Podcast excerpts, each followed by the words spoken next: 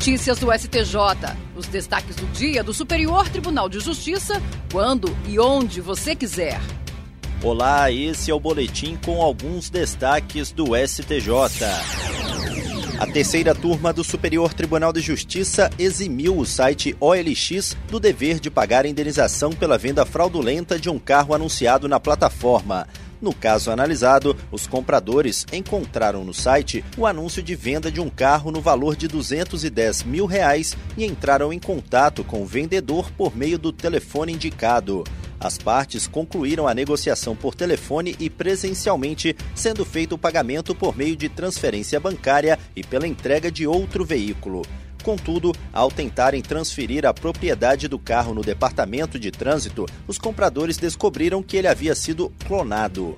Ao analisar a ação de indenização por danos materiais e morais ajuizada contra o site, o Tribunal de Justiça do Rio de Janeiro concluiu pela responsabilidade da OLX por ter hospedado um anúncio falso.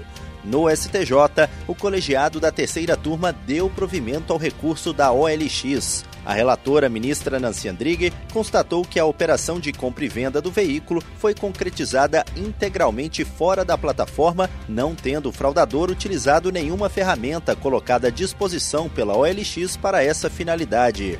Para a ministra, tal circunstância evidencia que a plataforma não funcionou como intermediadora do negócio, mas como um mero site de classificados.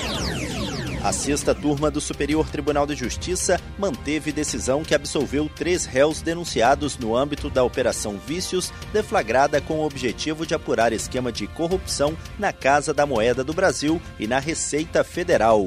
Após o juízo de primeira instância condenar os réus, o Tribunal Regional Federal da Segunda Região reformou a sentença para absolvê-los sob o entendimento de que durante a investigação e no decorrer do processo ocorreram uma série de irregularidades e excessos, como a quebra do sigilo fiscal dos suspeitos sem autorização judicial e o aproveitamento de depoimento colhido em processo conexo sem a participação da defesa.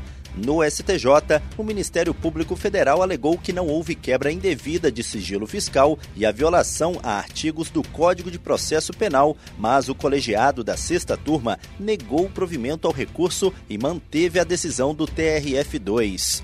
O relator, ministro Sebastião Rei Júnior, destacou que a sentença incorreu em nulidade por violação dos princípios constitucionais do contraditório, da ampla defesa e do devido processo legal, na medida em que o magistrado utilizou para fins de condenação de prova produzida em processo conexo, derivado de desmembramento efetivado logo após o deferimento da denúncia, do qual o recorrido não participou na produção probatória.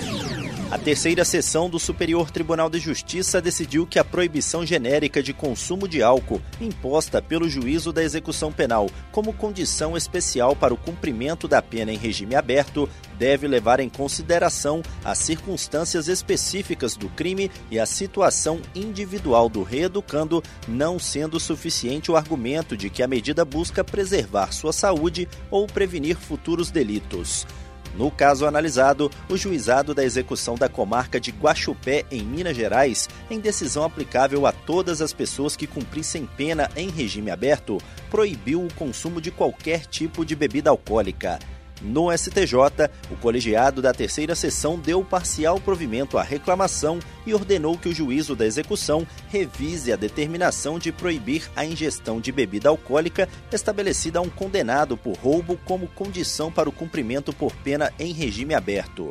O relator, ministro Reinaldo Soares da Fonseca, afirmou que, a princípio, não parece haver problema que o executado, estando dentro de sua residência no período noturno ou em dias de folga, venha ingerir algum tipo de bebida alcoólica cujo consumo não é vedado no ordenamento jurídico brasileiro. E esse foi o STJ Notícias de hoje. Se quiser ouvir mais, acesse o Spotify ou o SoundCloud do STJ. Tchau, tchau. Notícias do STJ, uma produção da Secretaria de Comunicação Social do Superior Tribunal de Justiça.